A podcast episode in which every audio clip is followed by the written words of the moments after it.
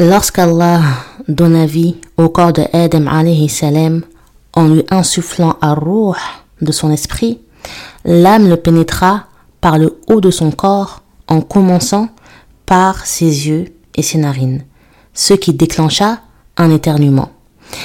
La première parole qu'Allah eut envers lui à la suite de cet éternuement fut Yarhamukallah, qu'Allah te fasse miséricorde. C'est d'ailleurs pour cette raison, ma sœur, que lorsqu'une personne éternue, on lui dit Yarhamukallah, car c'était ce qu'Allah lui-même avait dit à Adam salam lorsqu'il avait éternué au moment où l'esprit s'était emparé de lui.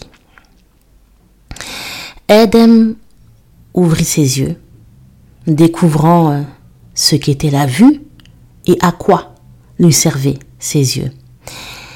Et subhanallah, son regard se dirigea en premier vers les fruits du paradis. Quand l'âme eut atteint son ventre, il commença à ressentir de la faim, à vouloir goûter ce qu'il voyait. Instinctivement, il voulut se nourrir des fruits du paradis, mais l'âme n'avait pas encore atteint le bas de son corps. Il n'était pas encore en mesure de marcher et encore moins de se tenir euh, debout. Il s'était empressé de, se lever pour manger, alors qu'il ne pouvait pas tant que l'âme n'avait pas atteint tous ses membres.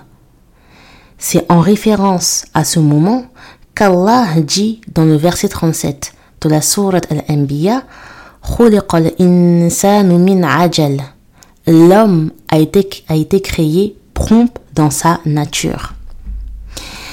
Prompt qui veut dire, ma sœur, impatient. L'être humain est naturellement pressé. L'homme ne sait pas attendre, ou du moins, subhanallah, euh, c'est une chose qui nous est euh, difficile.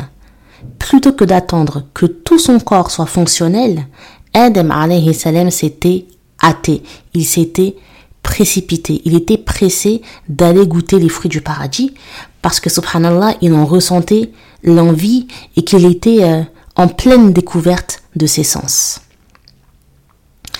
Après euh, avoir pris ses marques euh, et familiarisé avec le paradis dans lequel il allait vivre, Allah décida qu'il était temps d'exposer au Père de l'humanité toute sa descendance. Et quand ton Seigneur tira une descendance des reins des fils d'Adam et les fit témoigner eux-mêmes, ne suis-je pas votre Seigneur? Ils répondirent, mais si, nous en témoignons, afin que vous ne disiez point au jour de la résurrection, vraiment, nous n'y avons pas fait attention. Ou que vous disiez tout simplement, nos ancêtres autrefois donnaient des associés à Allah et nous sommes leurs descendants après eux. Vas-tu nous détruire pour ce qu'ont fait les imposteurs? Surat al-A'raf, versets 172 et 173. Dans les prémices euh, de l'humanité, il y eut un jour où Allah présenta toute sa progéniture à Adam alayhi salam. Et ce jour, ma sœur, Allah t'a fait attester et témoigner, toi et toute l'humanité, hommes, femmes et enfants, de la véracité de son existence et de son unicité. Tu ne t'en souviens pas, personne ne s'en souvient, mais Allah te le fait rappeler dans le Coran. C'est un événement qui s'est passé, que tu as vécu et qu'Allah évoque et te fait remémorer à travers ces versets. Abu Ja'far al-Razi rapporte que Ubay ibn Ka'b a dit à propos des versets que je viens de te lire, donc 172 et 173 de la Surah Al-A'raf, qu'Allah regroupa tous les êtres humains appelés à venir à la vie jusqu'au jour de la résurrection. Il les créa, les façonna et les fit parler. Il prit d'eux l'engagement et les fit témoigner contre eux-mêmes. Ne suis-je pas votre Seigneur? Ils répondirent, mais si, nous en témoignons. Il leur dit, je fais témoigner contre vous les sept cieux et les sept terres, de même que votre Père, afin que vous ne disiez pas le jour de la résurrection que vous ne saviez pas. Sachez qu'il n'y a aucune divinité et nul Seigneur en dehors de moi. Ne m'associez donc rien.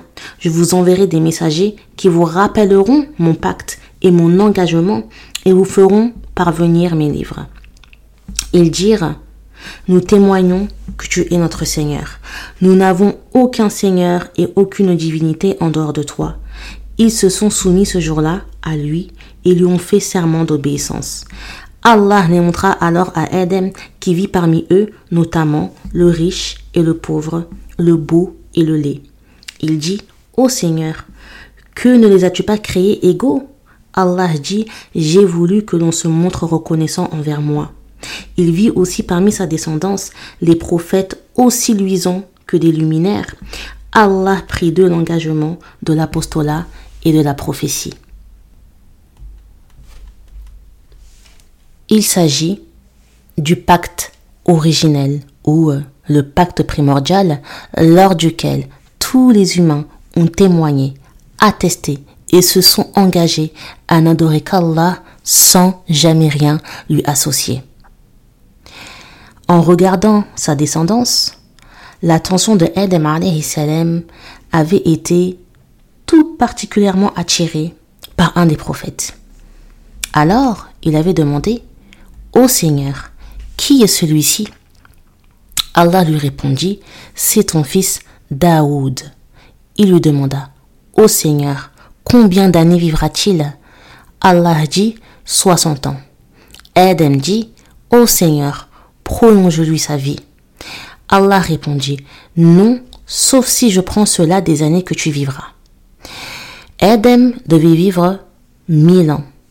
Quarante années de sa vie furent ajoutées à Daoud alayhi salam.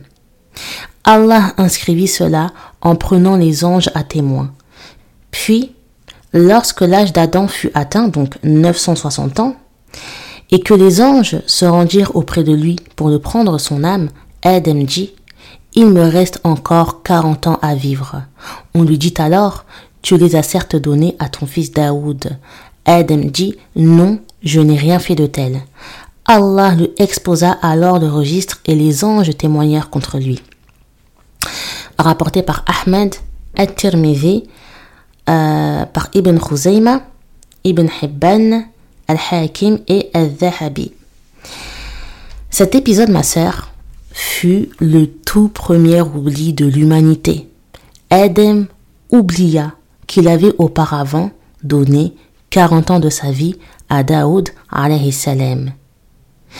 C'est pour cette raison qu'en arabe, subhanallah, le mot al-insan, donc l'homme, prend sa racine du verbe nasiya, yansa, insa, nisyan, qui veut tout simplement dire oublier, car l'homme oublie par nature.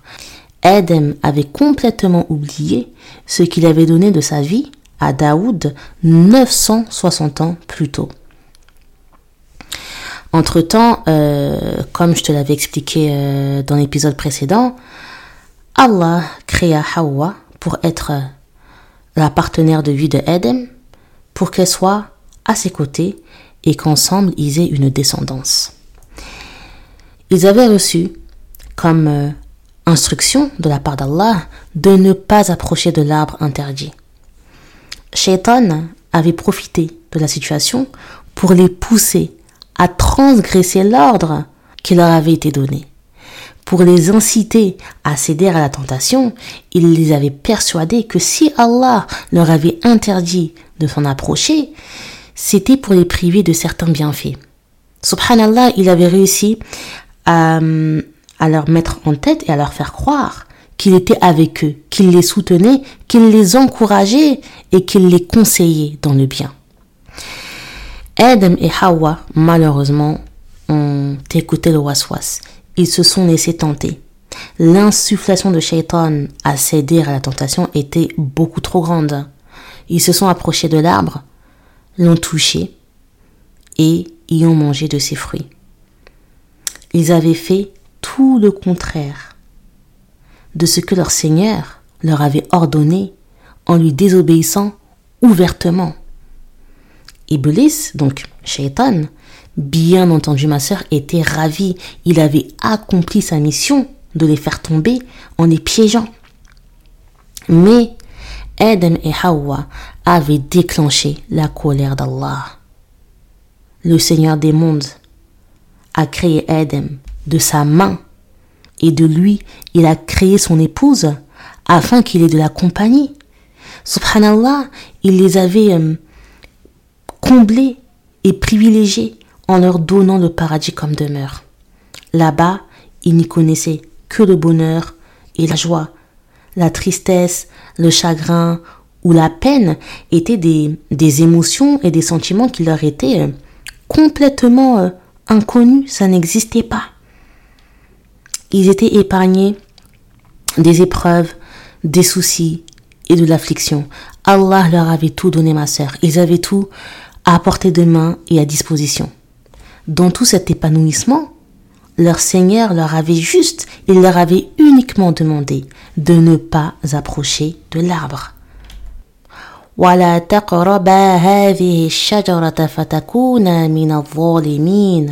Mais n'approchez point de l'arbre que voici, sinon vous seriez du nombre des injustes.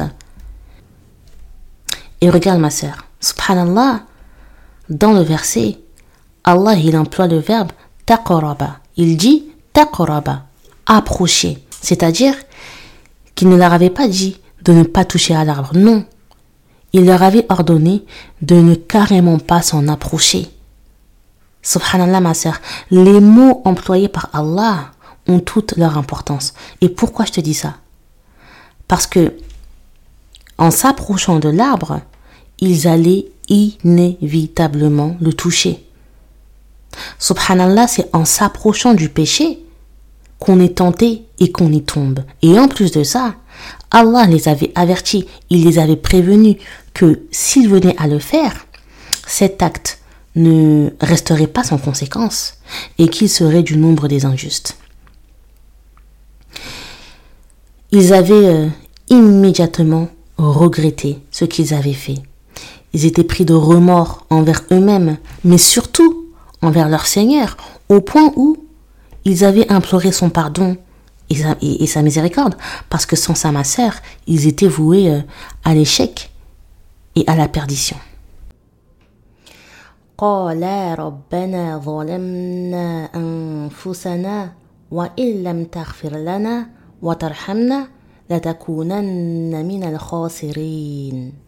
Ô notre Seigneur, nous avons fait du tort à nous-mêmes, et si tu ne nous pardonnes pas et ne nous fais pas miséricorde, et ne nous fais pas miséricorde, pardon, nous serons très certainement du nombre des perdants.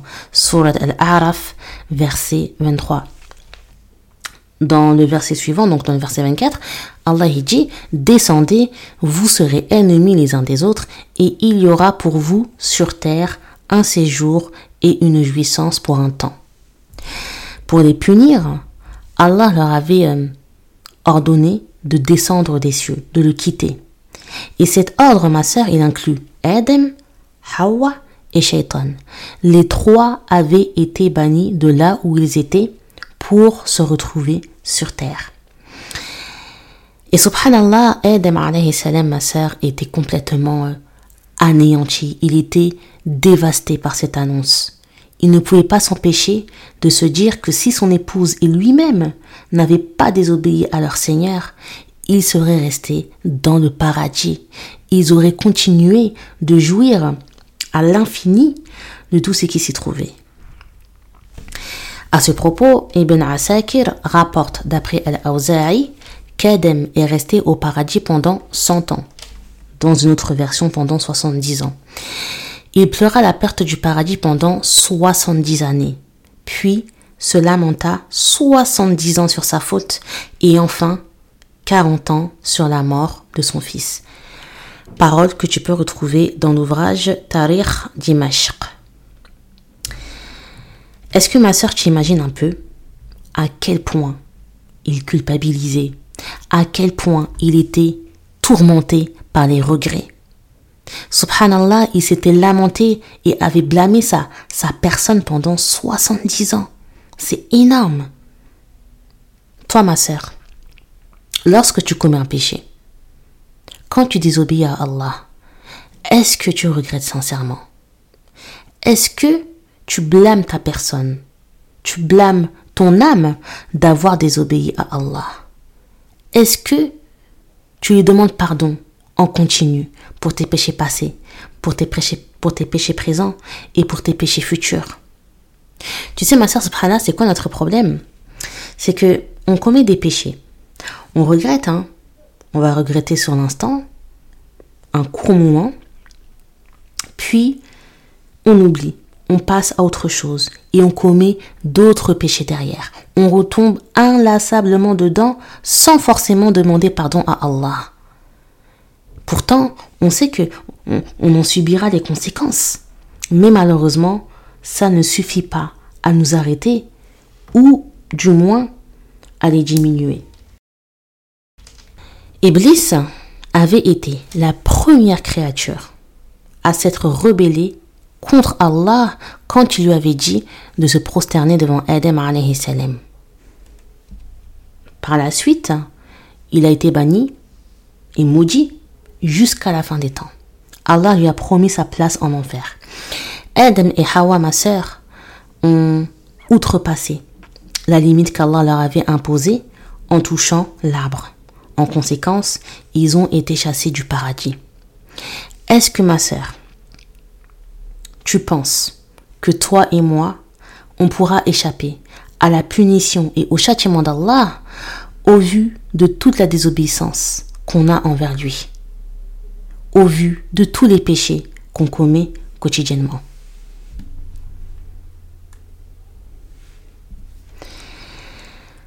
Ibn Abi Hatim a rapporté que Ibn Abbas a dit Adam est descendu sur la terre dans une région appelée Dahna, située entre la Mecque et At-Ta'if.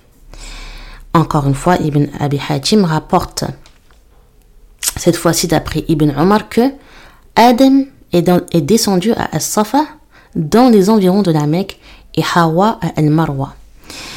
Alors, j'ai lu dans le livre euh, Les histoires des prophètes, il me semble, si je ne me trompe pas, qu'il y a une autre version euh, qui dit que Adam alayhi salam est euh, arrivé sur Terre à ce qui, enfin, dans un endroit qui correspond actuellement à l'Inde. Allahu A'lam, il y a des divergences. Allahu A'lam. Quoi qu'il en soit, ma sœur, lorsqu'il a posé les pieds sur terre, afin qu'il y vive, Allah lui a appris les noms de toutes les choses s'y trouvant et aussi euh, à construire et à fabriquer tout ce qui pourrait lui être utile.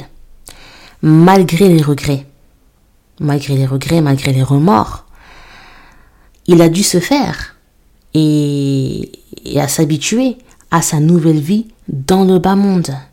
Il n'avait pas le choix.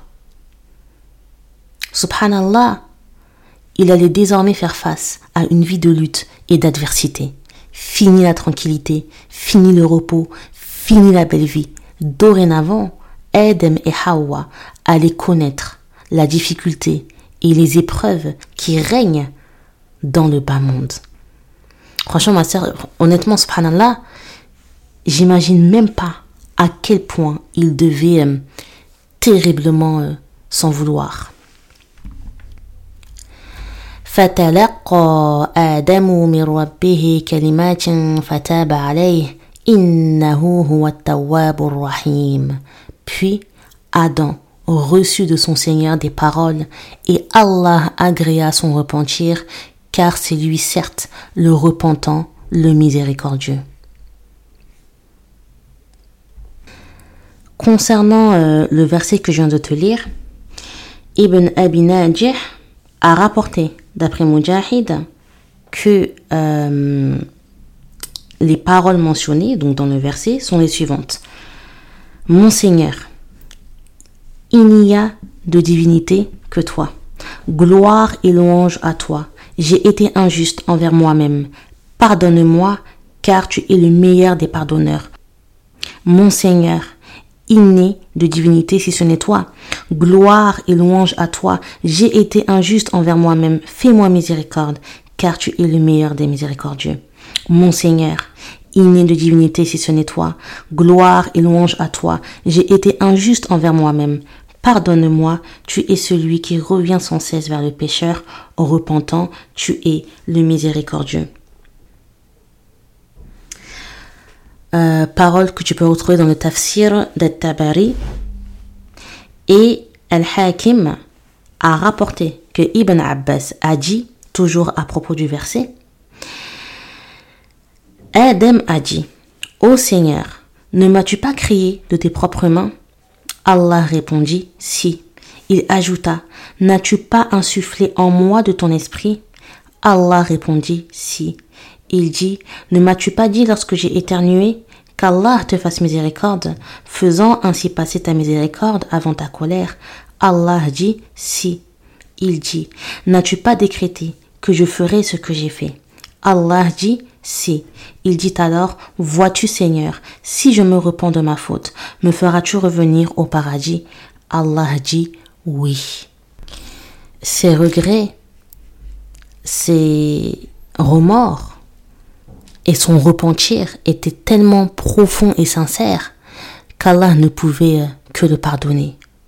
Et tu sais ma sœur, son chagrin et sa contrariété à la suite du péché le suivront fil akhira. Même là-bas, il continuera de blâmer sa personne et de s'en vouloir malgré le fait que son Seigneur n'ait pardonné. Et en le jour du jugement dernier, lorsqu'on ira vers lui, courra vers lui complètement euh, désespéré, afin qu'il intercède en notre faveur en lui disant Adam, tu es le Père de l'humanité. Allah t'a créé de sa main. Il a insufflé en toi son esprit. Il a ordonné aux anges de se prosterner devant toi et ils l'ont fait. Il t'a fait demeurer au paradis. Intercède donc pour nous auprès du Seigneur. Ne vois-tu pas dans quel état nous sommes? Mais Adam répondra Aujourd'hui, le Seigneur éprouve une colère qu'il n'a jamais connue auparavant et qu'il ne connaîtra jamais plus à l'avenir.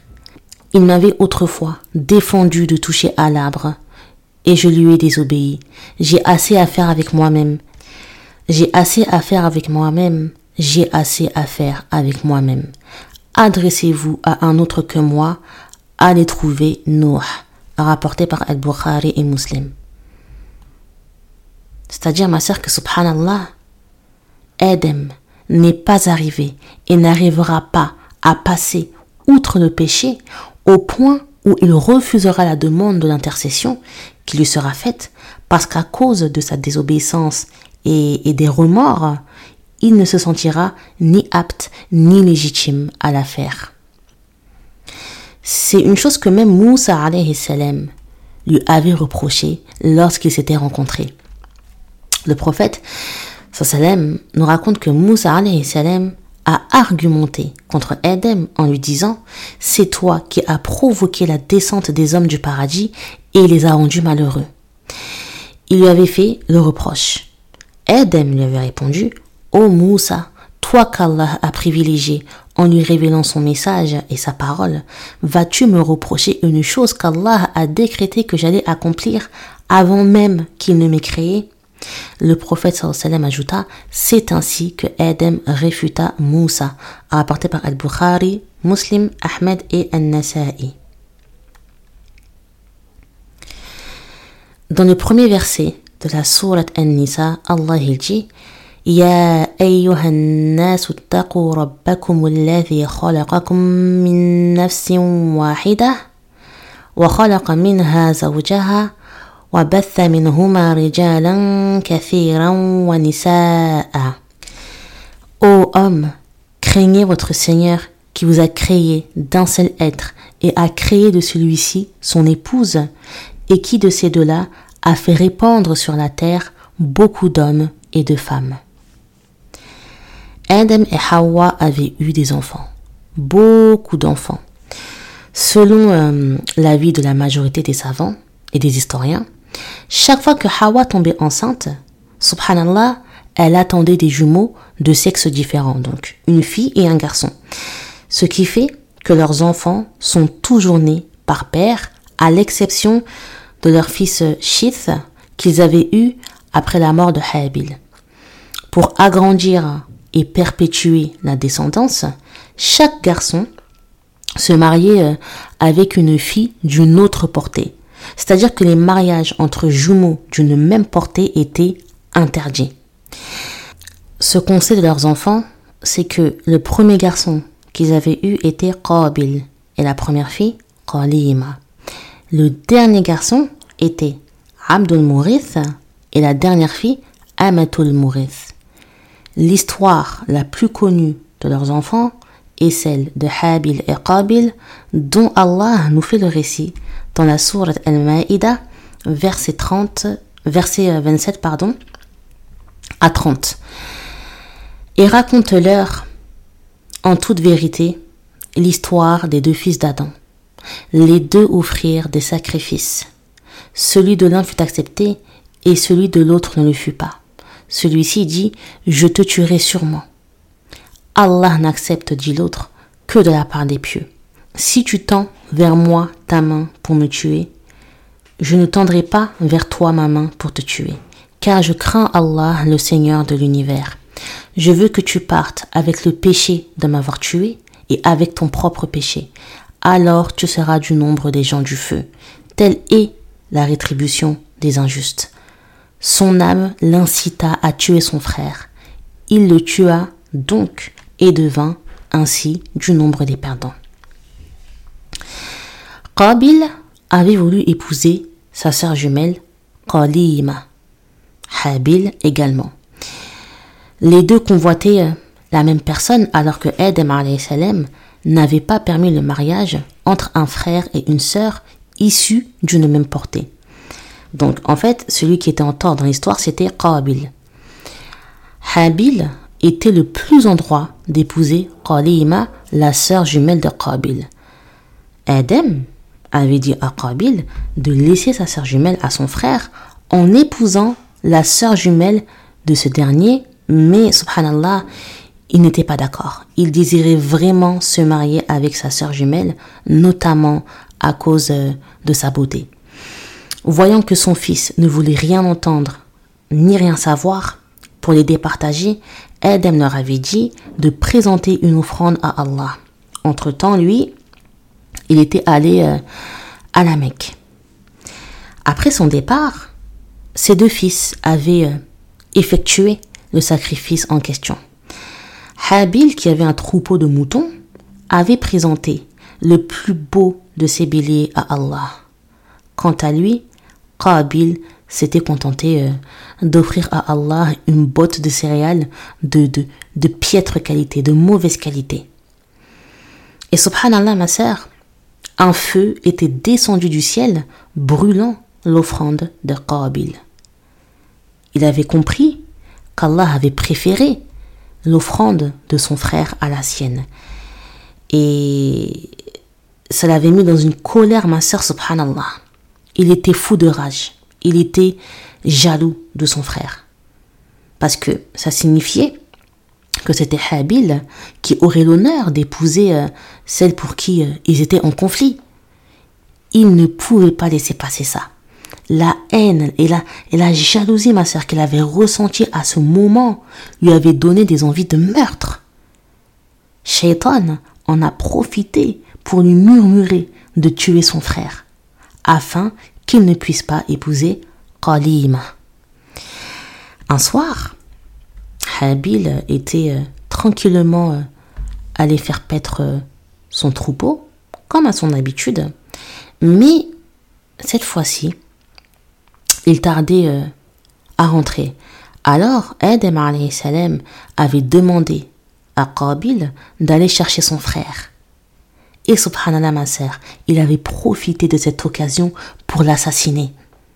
Il y songeait hein, depuis un certain temps. Il attendait juste le moment opportun. Il avait pris une barre de fer avec laquelle il frappa violemment Habil jusqu'à ce que mort s'en suive. Dans d'autres versions, il est rapporté qu'il l'avait tué avec une grosse pierre qu'il lui avait lancée sur la tête pendant qu'il dormait, lui fracassant euh, complètement le crâne, ou encore qu'il l'avait tué en le mordant et en l'étouffant comme le font les animaux. Allahu a'lam. Quoi qu'il en soit, ma sœur, la finalité est la même. Il avait tué son frère. Et là, il s'était euh, rendu compte de ce qu'il venait de faire, de la gravité extrême de son acte. Et subhanallah, il ne savait pas quoi faire du, du, corps de son frère, du cadavre de son frère. Jamais personne avant lui n'avait été confronté à ça. Jamais personne n'avait tué. C'était la première fois que le sang était versé sur terre. Il s'agissait, ma sœur, du tout premier meurtre de l'humanité. Il regrettait. Il regrettait et il réalisait qu'il était allé beaucoup trop loin et qu'il n'y avait aucun moyen de réparer sa bêtise et d'arranger les choses. Le mal était fait. Puis Allah envoya un corbeau qui se mit à gratter la terre pour lui montrer comment ensevelir le cadavre de son frère. Il dit, Malheur à moi, suis-je incapable d'être comme ce corbeau, à même d'ensevelir le cadavre de mon frère? Il devint alors du nombre de ceux que rongent les remords. Surat al-Ma'ida, verset numéro 31. Mujahid a dit que Qabil fut puni par Allah le jour même où il assassina son frère. Suspendu par le pied, son visage face au soleil, il tournait avec celui-ci. Ce fut son châtiment terrestre pour avoir été injuste et pour l'avoir jalousé. Le prophète sallallahu alayhi wa sallam a dit il n'est pas de péché qui mérite davantage de punition dans ce bas monde, en sus de celle de l'au-delà, que l'injustice et la rupture des liens de parenté. Rapporté par Al-Bukhari, Abu Daoud, At-Tirmidhi, Ibn Majah et Ahmed. À ce jour, ma sœur, et jusqu'à la fin des temps, chaque fois qu'une personne commet le péché du meurtre, Qabil en endosse une part de responsabilité. Le prophète Salem a dit aucune âme n'est tuée injustement sans que le premier fils de Edem n'ait une part dans cela, car c'est le premier à avoir instauré le meurtre, rapporté par Al-Bukhari et Muslim. Après mille ans de vie sur terre, il était temps pour Edem salam de retourner à son Seigneur. C'est son fils euh, Shith qui l'avait accompagné dans ses derniers moments. Avant de mourir, il avait appris à son fils les heures du jour et de la nuit et ce qu'il devait euh, y faire en termes d'actes de dévotion. Il lui avait aussi annoncé que des années plus tard aurait lieu l'événement du déluge. Sa mort euh, était survenue un vendredi. Une fois la mort imminente, Adam avait exprimé à ses enfants euh, sa volonté de manger des fruits du paradis. Alors, ils étaient partis pour lui en trouver. Mais, subhanallah, ma sœur, sur leur chemin, ils avaient croisé des anges qui avaient avec eux un linceul, des parfums, des pioches et des pelles. Les anges en question leur ont demandé Ô enfants d'Adam, où allez-vous ainsi? Et que cherchez-vous? Ils leur ont répondu Notre père est malade et il a envie de manger des fruits du paradis. Les anges ont dit Revenez auprès de lui, car il va rendre l'âme. Ils avaient donc fait euh, demi-tour, accompagnés des anges. Hawa, en les voyant, les a reconnus et a directement compris. Elle a couru vers Adam salam, s'est précipitée vers lui et il lui a dit Éloigne-toi de moi, c'est par ta faute que j'en suis arrivé là. Laisse les anges de mon Seigneur prendre mon âme. Subhanallah, ma sœur, il lui en voulait parce que, même si bien sûr c'est Shaitan qui les avait poussés à manger euh, des fruits de l'arbre défendu, aucun des deux n'avait été capable de résister à la tentation. Les anges ont repris l'âme de Adam salam. Son corps est redevenu inerte et non viable comme lorsque Allah l'avait créé. Ils l'ont lavé, l'ont placé dans son linceul, l'ont embaumé, ont prié sur lui et enfin, ils ont creusé un fossé, sa tombe dans laquelle ils l'ont enterré. Ensuite, ils ont dit, Ô enfant d'Adam, c'est ainsi que vous devriez agir avec vos morts. Et ça, ma sœur, c'est un récit euh, d'Abdallah, le fils de l'imam Ahmed, d'après Ubay ibn Ka'b. Depuis la création euh, et la mort du premier homme par le Seigneur des mondes jusqu'à maintenant, on est des milliards, des millions de milliards à être passés sur Terre. Et après nous, ma sœur, il y aura encore des milliards de personnes qui passeront. Mais, subhanallah, la finalité sera la même pour tous. La mort est une loi universelle d'Allah. Que tu vives dix ans ou cent ans, tu mourras. Adam alayhi salam avait vécu longtemps, très longtemps, mille ans, mais il a quand même fini par retourner à son Seigneur. Ce bas monde, ma sœur, est éphémère. Rien ne dure et tout finira par périr. Chaque jour qui passe, chaque jour que tu vis est un jour en moins qui s'en va définitivement, qui ne reviendra pas et qui te rapproche inéluctablement de ta fin. Telle est l'histoire des prémices de l'humanité et de la création. Sur ces paroles, ma sœur, euh, n'hésite pas, Inch'Allah, euh, à partager mon podcast si tu as apprécié, à laisser des petites étoiles, des petits commentaires et euh, à me suivre sur mes réseaux sociaux et à t'abonner à mon podcast hein, si ce n'est pas encore fait. Je te remercie de ton écoute. Wa bihamdik wa. Wassalamu alayki wa wa.